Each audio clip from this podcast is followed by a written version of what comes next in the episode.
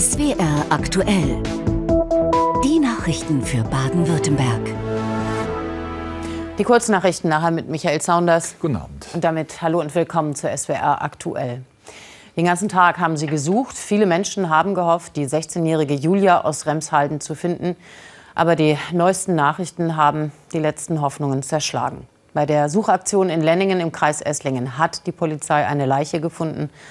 Und wie der SWR aus Sicherheitskreisen erfahren hat, soll es sich dabei offenbar um das seit zehn Tagen vermisste Mädchen handeln. Die Polizei hat das noch nicht offiziell bestätigt. Auch die genauen Todesumstände sind noch nicht geklärt. Fabian Siegel berichtet. Auch heute suchte die Polizei entlang der Eisenbahnstrecke Kirchheim-Lenningen nach der vermissten Julia. In diesem Waldstück entdeckten die Beamten eine Leiche. Mittlerweile bestätigt die Polizei eine Frau. Heute Morgen haben umfangreiche Suchmaßnahmen nach der vermissten 16-jährigen Julia aus dem Rems-Murr-Kreis hier in der Nähe von Oberlenningen und Kirchheim stattgefunden. Im Rahmen dieser Suchmaßnahmen wurde hier in der Nähe von Oberlenningen ein Leichnam aufgefunden. Momentan sind die Spezialisten der Kriminalpolizei dabei, den Leichnam zu identifizieren und die äh, Umstände des Todes aufzuklären. Nach SWR-Informationen handelt es sich offenbar um das vermisste Mädchen. Das Mädchen war am Dienstag vor einer Woche wohl wie jeden Morgen hier in ihrem Heimatort Grunbach in den Zug gestiegen. In der Schule kam sie aber nicht an. Stattdessen wurde sie am Bahnhof im 20 Kilometer südlich gelegenen Kirchheim unter Teck von einer Überwachungskamera gefilmt. In der Bahn in Richtung Lenningen verlor sich ihre Spur. Die Polizei hat das Ermittlerteam noch einmal erweitert auf 35 Beamtinnen und Beamte. Die Sonderkommission verfolgt nun alle Hinweise und vernimmt Zeugen. Sie geht auch der Frage nach, mit wem das Mädchen zuletzt unterwegs war. Und das auch jetzt noch am Abend in Lenningen am Einsatzort ist mein Kollege Martin Rottach. Was passiert denn da gerade jetzt? Ja, hinter mir ist die Polizei mit massiven Kräften vor Ort und sperrt hier diesen ganzen Bereich weiträumig ab. Den ganzen Tag fahren hier schon Polizeieinsatzwagen durch den Ort. Lenningen ist eine beschauliche Gemeinde mit gerade mal 8000 Einwohnern und die Anwohner hier, die sind tatsächlich ja gespenstisch still, kann man schon sagen und warten hier tatsächlich auf Neuigkeiten von oben vom Hang, der hier hinter mir ist und wo der Fundort der Leiche ist. Der Fundort wird gerade großflächig richtig ausgeleuchtet. Da ist ein großes Zelt aufgebaut und immer wieder sieht man da weiß bekleidete Einsatzkräfte der Spurensicherung. Die Anwohner hier, mit denen ich gesprochen habe, die sind tatsächlich sehr betroffen und vor allem müssen sie auch mit dieser Ungewissheit umgehen. Ist es tatsächlich Julia? Das konnte mir die Polizei nicht bestätigen. Es gibt einige Zeitungsberichte, die das äh, tatsächlich sagen, dass es Julia ist. Das konnte mir die Polizei nicht bestätigen. Der SWR hat das ja auch aus Sicherheitskreisen mitgeteilt bekommen, dass es sich offenbar um Julia handelt. Aber das wird tatsächlich offiziell noch nicht bestätigt. Und da warten hier tatsächlich natürlich alle drauf. Jetzt ist es ja stockduster hinter Ihnen, das sieht man. Ähm, Sie sagen, das wird jetzt alles beleuchtet, das heißt also technisches Hilfswerk oder wie wird das gemacht? Und das ist ja irgendwie so, als wollte die Polizei jetzt überhaupt keine Zeit verlieren und äh, alles absuchen. Genau, vor etwa einer Stunde sind hier große Wagen, große Lastwagen des THWs hochgefahren, diesen Hang hochgefahren. Und die sind tatsächlich bestellt worden, um da große Beleuchtung aufzubauen, um dieser Spurensicherung auch bei Nacht eben die Arbeit zu ermöglichen. Ich habe auch mit den Polizeikräften, die hier hinter mir zu sehen sind, gesprochen. Und die wissen noch nicht, wie lange sie hier sein werden heute. Aber ich denke, sie alle stellen sich da auf eine lange Nacht ein. Man kann sich das ja vorstellen, dass da oben wahrscheinlich jeder Stein umgedreht wird und äh, da nach Spuren gesucht wird.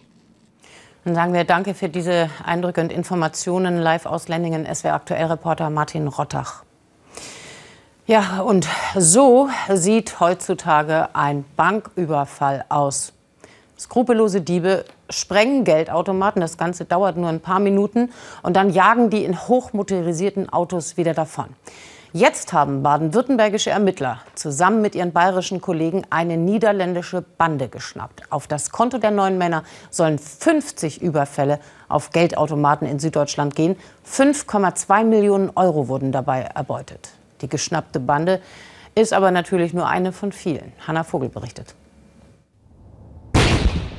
Eine gewaltige Explosion in einer Bank. Dann flüchten die Täter mit ihrer Beute. Die Polizei hat jetzt eine Bande geschnappt, die für Geldautomatensprengungen wie diese verantwortlich sein soll. Im Großen und Ganzen müssen wir wirklich sagen, dass das eines der tollsten Ermittlungserfolge ähm, mit Blick auf Geldausgabeautomaten und die Sprengung dazu äh, sind, die wir in Baden-Württemberg und Deutschland zu verzeichnen haben. Ein Jahr lang haben die Landeskriminalämter Bayern und Baden-Württemberg gemeinsam mit den niederländischen Behörden ermittelt. Am Montag nahm die Polizei neun Verdächtige in den Niederlanden fest. Insgesamt sollen sie 50 Geldautomaten gesprengt haben. 17 davon allein in Baden-Württemberg. Die Tatorte reichen von Mannheim über Heidelberg, Bad Rappenau, Aalen bis in den Raum Stuttgart. Vor allem aus den Niederlanden kommen immer wieder Banden nach Süddeutschland, um Geldautomaten auszurauben. Das liegt laut Polizei auch daran, dass die Strukturen in den Niederlanden andere sind. Es gibt nur noch ganz wenige Bankausgabeautomaten, ähm, da dort überwiegend ähm, der Zahlungsverkehr bargeldlos erfolgt. So weit sind wir in Deutschland noch nicht. Wir haben hier rechtlich unabhängige Institute mit ganz vielen Bankaus äh, Geldausgabeautomaten in der Fläche. Und das begünstigt natürlich ähm, die Tatgelegenheitsstruktur in Deutschland. Bei einer Pressekonferenz heute in München präsentierte die Polizei zu den nun festgenommenen Tätern Originalaufnahmen einer Überwachungskamera. Allein in Baden-Württemberg soll die Gruppe 1,8 Millionen Euro erbeutet haben. Der Sachschaden ist noch weitaus höher. Durch dieses rücksichtslose und eigentlich skrupellose Agieren der Täter ähm, geht natürlich auch ein immenser Schaden aus. Zum einen an Gebäudeschäden, aber auch äh, durch die hohe Detonation und die Sprengkraft besteht eine Gefahr für die Anwohnerinnen und Anwohner. In zehn Fällen ermittelt deshalb die Staatsanwaltschaft Bamberg auch wegen versuchter Tötungsdelikte. Das Innenministerium in Baden-Württemberg fordert nun, Geldautomatenbetreiber müssten ihre Geräte sicherer machen. In anderen Ländern ist das schon längst der Fall. Der 2. Februar ist aber nicht nur ein Tag, an dem es Nachrichten aus dem Polizeibericht gibt. Mit dem heutigen Tag enden in Baden-Württemberg alle Corona-Maßnahmen. Wir können also ganz feierlich oder offiziell sagen, tschüss, Pandemie. Und schauen wir erstmal auf den Arbeitsalltag. Zwei Monate früher als geplant ist seit heute Schluss mit allen Corona-Sonderregeln am Arbeitsplatz. Also Abstand halten, Maske tragen, Homeoffice-Pflicht was es da alles gab. Ist das jetzt gut? Nicht so wichtig, überfällig oder wollen Firmen manches aus Pandemiezeiten vielleicht beibehalten? Sven Marzinkowski hat mal exemplarisch bei Ziel Abeck in Kupferzell nachgefragt.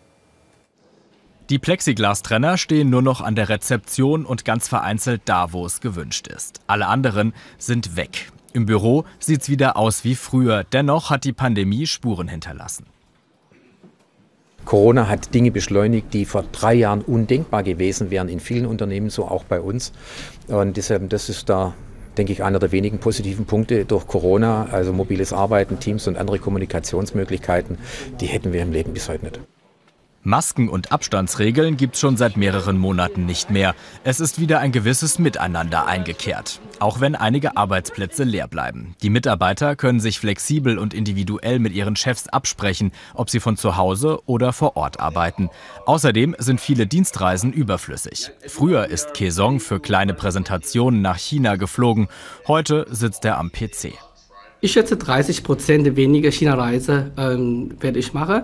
Dadurch äh, Digitalisierung äh, können wir viele über Teams äh, abstimmen. Die Online-Meetings sind mittlerweile völlig normal, haben aber für Führungskräfte auch Grenzen. In Mitarbeiterfördergesprächen, die wir regelmäßig durchführen im Unternehmen, ähm, ist es unabdingbar, dass man sich face-to-face -face trifft, ähm, um wirklich auch dann die, die Mimik, die Gestik besser deuten zu können, wie der Mitarbeiter, wie der Kollege wirklich denkt und fühlt. Ähm, das bekommt man über Teams nicht, nicht gut hin. Von großem Einsparpotenzial durch geringere Reisetätigkeiten geht der Ventilatoren-Spezialist nicht aus. Stattdessen wollen die Kupferzeller in neue Wege investieren. Material- und Lieferkettenengpässe hätten gezeigt, dass es ein Umdenken geben müsse. Wir setzen verstärkt auf Local for Local. Das heißt, wir bauen beispielsweise aktuell ein Werk in Polen für 50 Millionen Euro und werden da Ventilatoren für Wärmepumpen produzieren. Die werden aktuell die Ventilatoren in Thailand produziert. Den langen Lieferweg werden wir uns sparen, auch wenn es dann vielleicht ein bisschen mehr kostet, weil die Produktionskosten in Europa höher sind. Aber wir sind sicherer, was die Lieferkette zum Kunden betrifft. Die Auswirkungen der strengen Lockdowns in China haben gezeigt, wie fragil die Produktion baden-württembergischer Unternehmen sein kann. Das daraus Gelernte könnte für zukünftige Entwicklungen, besonders im asiatischen Raum, sehr hilfreich sein. Drei Jahre nach Beginn der Pandemie ist auch Zeit für ein bisschen Bilanz ziehen. Mehr als fünf Millionen Corona-Infektionen wurden dem Landesgesundheitsamt gemeldet. Zurzeit gibt es immer weniger Infektionen. Die meisten hatten ja Corona oder sind geimpft. Die Pandemie ist vorbei, man nennt es jetzt Endemie. Alle letzten Schutzmaßnahmen sind seit heute aufgehoben. Aber äh, was hat sich denn jetzt von gestern auf heute noch geändert, Tabea Günzler? Bereits seit Dienstag muss im öffentlichen Nahverkehr in Baden-Württemberg keine Maske mehr getragen werden. Seit heute gilt das auch im Fernverkehr in Zügen und in Reisebussen. Ebenso in Arztpraxen. Hier dürfen nur Ärzte und Personal fortan ohne Mundschutz arbeiten. Für Patienten und Besucher besteht noch bis zum 7. April eine FFP2-Maskenpflicht. Das gilt auch in einer psycho- und physiotherapeutischen Praxis sowie in Tageskliniken und Dialyseeinrichtungen. Auch in Krankenhäusern und Pflegeeinrichtungen sollen sich Patienten und Besucher sowie das Personal noch bis 7. April mit einer FFP2-Maske schützen. Ebenso Beschäftigte im ambulanten Pflegedienst. Außerdem müssen Besucher von Krankenhäusern, Pflegeeinrichtungen, Justizvollzugsanstalten und Gemeinschaftsunterkünften für Geflüchtete zusätzlich einen negativen Corona-Test nachweisen. Puh, ja, Corona-Tests. Irgendwann war man damit ja echt routiniert. Fantasievoll haben uns die Lockdowns gemacht. Adventsfeiern übers Fenster und was man sich sonst noch alles ausgedacht hat. Bei aller Angst und Beklemmung. Manche haben ja auch Hoffnungen mit der Pandemie verbunden. Die Notsituation könnte uns wieder enger zusammenbringen. Weniger Ich, Ich, Ich, mehr Mitgefühl, mehr Nachbarschaftshilfe, mehr Miteinander. Äh, was hat Corona denn jetzt wirklich aus uns gemacht? Diana Höger ist dieser Frage nachgegangen. Was waren das für trostlose Zeiten? Die Warn-App auf dem Handy, die Maske im Gesicht. Doch zwischen geschlossenen Geschäften und offenen Konflikten blieb die Hoffnung, dass wir nach der Pandemie eine bessere Gesellschaft sein könnten. Empfinden wir über volle Regale und freien Zugang jetzt mehr Dankbarkeit? Es hat mehr Wert bekommen, sagen wir es mal so, ja. Leute zu treffen. Kino zum Beispiel, das hat mir gefehlt. Äh, oder auch generell so Straßenfest, das war ja auch cool, dass das mal wieder stattgefunden hat. Ich denke, wir schätzen mehr unser Leben, die Familie, bedankbar. Bei meiner Familie sind niemand gestorben, bedankbar Gott deswegen auch. Und was ist mit der Fürsorge für andere, mit der Nachbarschaftshilfe und den Balkonkonzerten?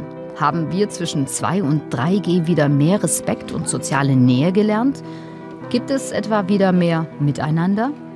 sei es die Nachbarschaft, sei es eben die Kontakte zur, insgesamt zur Familie oder ähnliches. Ganz sicher. Wobei ich ehrlich gesagt bei großen Menschenmassen, das hat sich ins Negative verändert, immer noch ein bisschen vorsichtig bin. Ich passe halt besser auf. Ne? Erstens auf mich und dann nehme ich auch ein bisschen Rücksicht auf andere. Aber hat die Pandemie auch neue Ideen gefördert? Alte Denkmuster aufgebrochen? Haben uns Homeschooling und Online-Fitness auch mehr Ausgeglichenheit beschert? Nicht wirklich. Also noch ein Fahrrad zugelegt, jetzt fahren wir beide, aber sonst. Naja, in der Arbeitswelt würde ich sagen, hat sich ganz viel verbessert hin zu Digitalisierung und Homeoffice. Nee, also wir tun uns mit Homeoffice schwer. Denn Händler zu sein auf dem Wochenmarkt, das bleibt weiterhin ein handfester Job. Ja, ein Job in Präsenz. Kommen wir zu dem, was sonst heute wichtig war im Land. Michael Saunders hat Nachrichten im Überblick. Im Streit um die Besetzung des Chefpostens am Oberlandesgericht Stuttgart gibt Landesjustizministerin Gentges nach. Die CDU-Politikerin wollte ursprünglich ihre Favoritin gegen den Willen der dortigen Richter durchsetzen, scheiterte aber in erster Instanz vor Gericht. Wie der Südwestrundfunk heute aus Regierungskreisen erfuhr, wird Gentges das Urteil annehmen und nicht in Berufung gehen. Die FDP im Landtag feiert am Abend in Stuttgart ihr 70-jähriges Bestehen nach. Wegen der Corona-Pandemie wurde die ursprünglich für vergangenes Jahr vorgesehene Veranstaltung auf dieses Jahr verschoben. Die Fraktion blickt bei der Feier im neuen Schloss auf sieben Jahrzehnte Landtagsarbeit zurück. Damit ist sie bundesweit die einzige, die ohne Unterbrechung in einem Landesparlament vertreten ist. 1952 stellte die FDP mit Reinhold Meyer den ersten baden-württembergischen Ministerpräsidenten. Die Feier ist begleitet von Reden, unter anderem von Bundestagsvizepräsident Kubicki und von Hans-Ulrich Rühlke, dem amtierenden FDP-Fraktionsvorsitzenden im Landtag. Im festgefahrenen Tarifstreit zwischen dem landeseigenen Bahnunternehmen SWEG und der Lokführergewerkschaft GDL soll morgen ein Schlichtungsverfahren beginnen. Als Schlichter sind zwei Politiker vorgesehen, der grüne Rezzo Schlauch für die Arbeitgeberseite und Matthias Platzek von der SPD für die Gewerkschaft. Ihre Vermittlungstätigkeit soll spätestens am 10. März enden. Die Landesregierung will Projekte stärker fördern, mit denen benachteiligte Kinder unterstützt werden. Das hat Sozialminister Lucher im Landtag angekündigt. Bis 2030 soll in jedem Stadt- und Landkreis ein sogenanntes Präventionsnetzwerk entstehen. Das bedeutet, dass Städte, Gemeinden, Wohlfahrtsverbände und Vereine zusammenarbeiten, um Kindern aus armen Familien auf unterschiedlichste Weise zu helfen. Kein Geld für die Klassenfahrt, um ein Instrument zu erlernen oder für den Sportverein. Jedes fünfte Kind ist in Baden-Württemberg von Armut betroffen, so eine aktuelle Studie der Bertelsmann Stiftung. Die Landesregierung will jetzt noch mehr Projekte zugunsten der Kinder starten. Vier Millionen Euro sieht der Sozialminister vor. Aus Modellversuchen sollen langfristige Hilfsangebote werden. Je ärmer auch materiell ärmer ein Kind ist, desto verwundbarer ist es und desto eingeschränkter ist die gesellschaftliche Teilhabe, die verschämte Armut. Man geht nicht auf den Kindergeburtstag. Unterstützung gibt es von allen Fraktionen, auch der Opposition. Für Wohlfahrtsverbände ist es damit aber nicht getan. Vor allem die Bildungschancen müssten unabhängiger vom Einkommen der Eltern sein. Das gelingt uns, wenn wir mehr Betreuung ähm, für Kinder aus sozial schwachen Familien haben, wenn wir kostenlose Nachhilfe nicht als Ausnahme, sondern als Regelfall ähm, im Land haben ähm, und wenn es ausreichend Schulsozialarbeit an den Schulen gibt. Denn Armut werde oft vererbt, so die Caritas. Dieser Teufelskreis soll nun durchbrochen werden. Ja, wir haben es gehört. Es ist keine schöne Info. Jedes fünfte Kind ist armutsgefährdet bei uns. Das bedeutet wenig Geld für Kleidung, für gesundes Essen, für Hobbys und beengtes Wohnen, wenig soziale Teilhabe. Und Kinder brauchen ja vom ersten Atemzug an Geld. Auch schon bei der Babyausstattung kommt da einiges zusammen. Und in Mannheim gibt es eine Einrichtung, die jungen Eltern oder Müttern in Not versucht zu helfen. Susanne Bessler. Also, jetzt das sind jetzt mal Hosen. Mhm. Gebrauchte Babykleidung für ein paar Cent. Christina P. kann das für ihre kleine Tochter gut gebrauchen. In der Babykleiderkammer des katholischen Frauenvereins in Mannheim schaut sie regelmäßig vorbei, denn die 32-Jährige und ihr Mann haben nur wenig Geld. Vielleicht doch noch ein T-Shirt tatsächlich? Wir haben im Moment kein eigenes Gehalt, weil mein Mann studiert Medizin und ich ähm, kann eben nicht arbeiten gehen mit Kind. Man müsste einen Kindergartenplatz haben und das ist das weiß man ja, ist ziemlich schwierig, einen zu bekommen. Bei den einen ist es die fehlende Betreuung für die Kinder, bei anderen ist es Arbeitslosigkeit, schlechte Deutschkenntnisse, fehlender Partner oder einfach viele Kinder. Die günstigen Strampler und Babybodies hier im Laden sind ein Mittel zur Kontaktaufnahme zu diesen Familien mit Armutsrisiko. Vor allem die Frauen, die hier einkaufen, kommen dann auch in die Beratung. Empfindungsgemäß ist die Armut immer größer geworden. Und sie geht in alle Bereiche. Also wir haben hier sehr viel mit Migranten zu tun. Das ist also ein großer Prozentsatz, aber es betrifft eigentlich die gesamte Bevölkerung. Und es ist eigentlich schon, muss ich sagen, manchmal schon erschütternd, wenn man sieht, mit wie wenig die Menschen hier auskommen müssen. Viele schämen sich für ihre Situation und beantragen oft gar nicht jede Unterstützung, die ihnen eigentlich zustünde. In der Beratungsstelle des katholischen Frauenvereins bekommen Schwangere und junge Familien deshalb vor allem Informationen zu möglichen Ansprüchen und Angeboten und Hilfe bei der Antragsstellung. Das Wichtige ist natürlich, dass die Menschen auch zu den Unterstützungsangeboten kommen. Also wenn sie ähm, wenn sie diese Wege nicht finden, dann wird es natürlich schwierig. Also ich denke, insgesamt gibt es schon viele Möglichkeiten zu unterstützen, aber oft sind die Wege dorthin nicht unbedingt bekannt. Schön, die würde mir gefallen. Christina P. hat zum Glück Eltern und Schwiegereltern, die ihrer kleinen Familie finanziell unter die Arme greifen können. Sie weiß aber aus dem Müttercafé hier, dass es andere noch schwerer haben als sie. Hut ab vor jedem, der das gut hinkriegt. Oder dann mit mehreren. Also ich meine, wir haben ein Kind. Wenn, wenn ich mir vorstelle, andere Mütter haben drei Kinder und müssen drei Kinder versorgen mit dem fast gleichen Geld, dann ist es auch schon schwer. Kinder kosten viel Geld und Zeit. Wer welche hat, sollte wegen ihnen nicht arm sein müssen. Jetzt geht es um größere Kinder, um Schülerinnen und Schüler. Der Zweite Weltkrieg, die Gräueltaten der Nazis, der Holocaust. Es ist für junge Menschen ja heute nicht mehr die Großelterngeneration, die das noch miterlebt hat. Es sind mindestens die Urgroßeltern. Je mehr Zeit vergeht, desto wichtiger ist es, die Erinnerung lebendig zu halten, damit aus dem Nie wieder nicht irgendwann eine leere Floskel wird. Zeitzeugen wie er hier, von ihnen gibt es nicht mehr viele. Aber jetzt wird versucht, ihre Erinnerungen für die nachfolgenden Generationen mit neuen technischen Möglichkeiten festzuhalten. Suse Kessel. Sind Ihre Erinnerungen verlässlich? Was ich erzähle, glaube ich, ist sehr zuverlässig, denn ich kann mich noch an alles erinnern in dieser Zeit, wie in einem Film. Ungewöhnlicher Besuch eines Zeitzeugen im Lara Max-Planck-Gymnasium. Kurt Salomon Meyer kann dank künstlicher Intelligenz Fragen zu seinem Leben beantworten, obwohl er gar nicht real im Raum ist. Bevor die Schülerinnen und Schüler dem 92-Jährigen Fragen stellen, lernen sie erstmal seine Geschichte kennen. Dass er im Nachbarort Kippenheim geboren und als kleiner Junge von den Nazis ins Lager Gürs verschleppt wurde, dann aber mit seinen Eltern ins Exil in die USA fliehen konnte. Wie war die Kindheit in Kippenheim? Meine Eltern haben nicht viel gelacht. Und ähm, der einzige Besuch, die wir hatten, waren äh, andere jüdische Familien in, in Kippenheim. Es ist ein aufwendiges Projekt, bei dem das Exilarchiv der Deutschen Nationalbibliothek mit der Shoah Foundation in den USA zusammenarbeitet. Kurt Salomon Meyer lebt in Washington, D.C. Er ist einer von zwei jüdischen Zeitzeugen, die die Leiterin des Exilarchivs im Sommer 2021 für das interaktive Interview in den USA befragt hat. Fünf Tage lang, jeden Tag bis zu neun Stunden. Für den 92-Jährigen eine unglaubliche Leistung. Wir haben 900 Fragen, habe ich Herrn Mayer gestellt, ähm, und er hat 900 Antworten gegeben. Und all das ist natürlich ein großer Aufwand. Und danach schließt sich der Aufwand der Produktion an, um die Daten eben so herzustellen, dass sie in Antwortclips von der künstlichen Intelligenz auch gezogen werden. Noch findet die KI nicht auf jede Frage die passende Antwort. Ich habe das nicht richtig verstanden.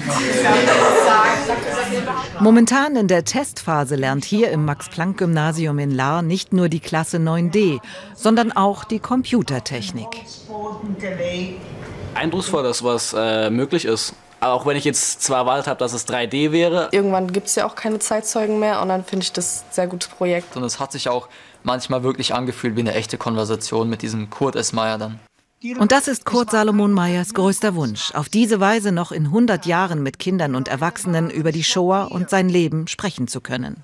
Auf Wiedersehen.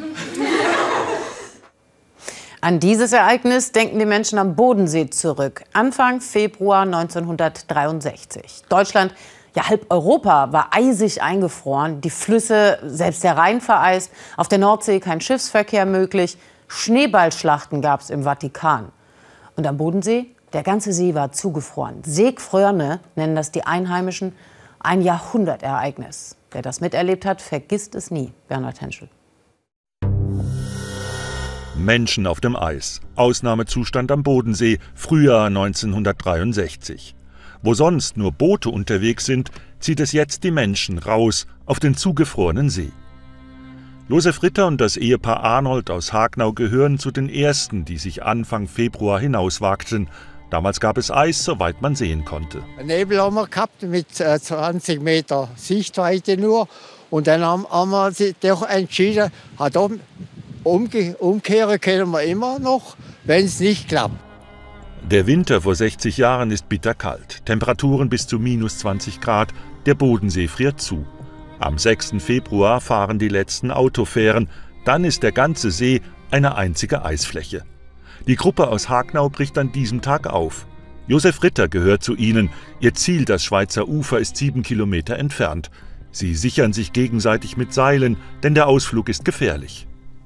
Und äh, natürlich unterwegs ist das Eis immer so wackelig geworden. Und dann hat man natürlich gedacht, was machen wir? Drehen wir um Da hat es gesagt, sind wir schon so weit, gehen wir weiter. Und dann haben wir auch äh, Richtung äh, Schweiz haben wir auch Treibeis gekriegt. Gell? Also verschiedenes Eis. Da muss irgendwie ein Wind gegangen sein diese Nacht, wo das Treibeis gebildet hat. Treibeis auf dem See, doch die Gruppe erreicht glücklich das Schweizer Ufer und wird in einem Gasthaus freundlich empfangen. Bald wagen sich andere hinaus, manche sogar mit Auto. Die Eisdecke wird immer dicker, zieht die Menschen magisch an. Eine sogenannte Seegfröhne ist ein Jahrhundertereignis, bei dem 1963 auch vier Menschen sterben, sie erfrieren oder brechen auf dem Eis ein. Berthold Arnold dagegen bringt die Seegfröhne Glück, denn drüben am Schweizer Ufer entdeckt er im Gasthaus eine junge Nachbarin, die ebenfalls über das Eis gekommen ist, seine heutige Ehefrau. Und da hat es gefunkt, in der, in der Schweiz hat es gefunkt. Warum? Das ist wahrscheinlich das Schicksal oder ich weiß nicht, ich kann es auch nicht sagen. Nach vier Wochen stiegen die Temperaturen wieder, das Eis schmolz und die Seegfröhne war Geschichte. Dieser Winter ist eher mild, aber hin und wieder gibt es doch Eis und Schnee. In Kniebis ist so viel Schnee und Eis gefallen, unter der Last gehen auch große Bäume in die Knie. Diese mächtige Fichtenspitze hat sich in eine Loipe gebohrt. Gefrorener Nebel und nasser Schnee, der durch die milderen Temperaturen schmilzt. Tja, das ist für die Bäume eine echt gemeine Kombination. Damit niemand was passiert, sind das Langlaufstadion und die Loipen jetzt gesperrt. Die Stadt Freudenstadt empfiehlt allen, die Wälder bis auf weiteres nicht zu betreten. Das kann lebensgefährlich sein. Das war soweit von uns. Die nächste Ausgabe ist für aktuell um 21.45 Uhr mit Michael Saunders. Genau, dreiviertel zehn. Jetzt aber erstmal die Frage, wie geht es beim Wetter weiter? Eisig oder auch nicht? Sven Plöger hat gleich die Antwort und nach der Tagesschau zur Sache Baden-Württemberg. Thema bei Florian Weber unter anderem scheitern Großprojekte am Bürgerprotest. Ihnen einen schönen Abend. Schönen Abend. Tja.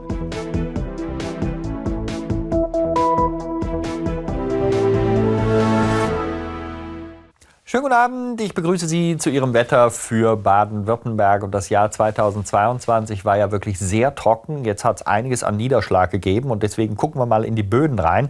Die Kollegen des Deutschen Wetterdienstes haben diese Karten entsprechend vorbereitet. 10 bis 20 Zentimeter tief, also die obere Schicht des Bodens.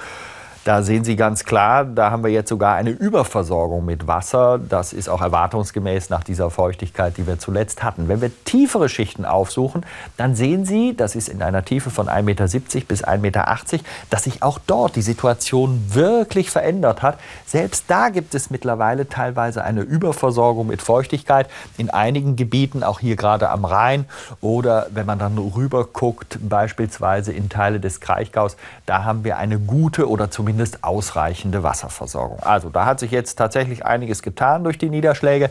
Und um dieses Hoch über der Biskaya drehen die Tiefs weiterhin über Deutschland und bringen eben weitere Tropfen, die es immer wieder geben wird und auch eben bei uns in Baden-Württemberg.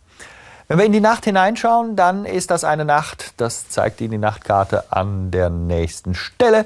Dann ist es nach Nordosten eher nass, nach Südwesten im Markgräflerland gibt es dann allerdings auch ein paar Aufhellungen. Die Temperaturen liegen in einem Bereich meist zwischen 3 und 7 Grad, 1 Grad in den höheren Lagen und morgen Vormittag ist es auch wolkig, aber gerade Richtung Markgräflerland, Richtung Hochrhein sieht man mal hier und da die Sonne. Hat uns ja bisher ein bisschen gefehlt in diesem Jahr. In Richtung Nachmittag nach Südwesten freundlicher als im Nordosten, wo es häufiger mal regnet. Die Temperaturen erreichen dann meistens Werte zwischen 6 und 10 Grad. Es ist also sehr mild. Dazu ein Wind aus Südwest bis West nach Nordosten mit Stärke 5. Nach Südwest nimmt er ab. Wenn wir auf die nächsten Tage schauen, dann sehen Sie am Samstag und Sonntag noch einiges an Gewölk. Ab Sonntagnachmittag und zum Montag kommt aus Nordosten kältere Luft zu uns.